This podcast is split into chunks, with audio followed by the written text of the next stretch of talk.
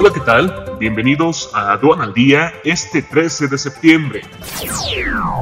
Nacional. Jefa del SAT indica que no es necesaria una reforma fiscal, bastaría cobrar a grandes informales.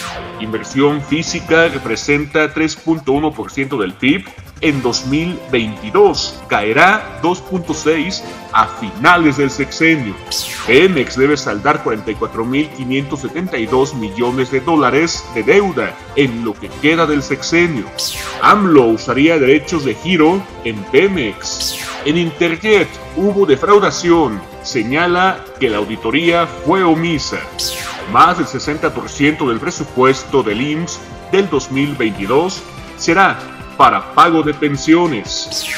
Internacional. Ciudad China restringe los viajes y cierra lugares públicos tras nuevo brote de COVID-19. Quédate en casa y actualízate con más de 100 horas de alta capacitación en el diplomado especializado en defensa aduanera.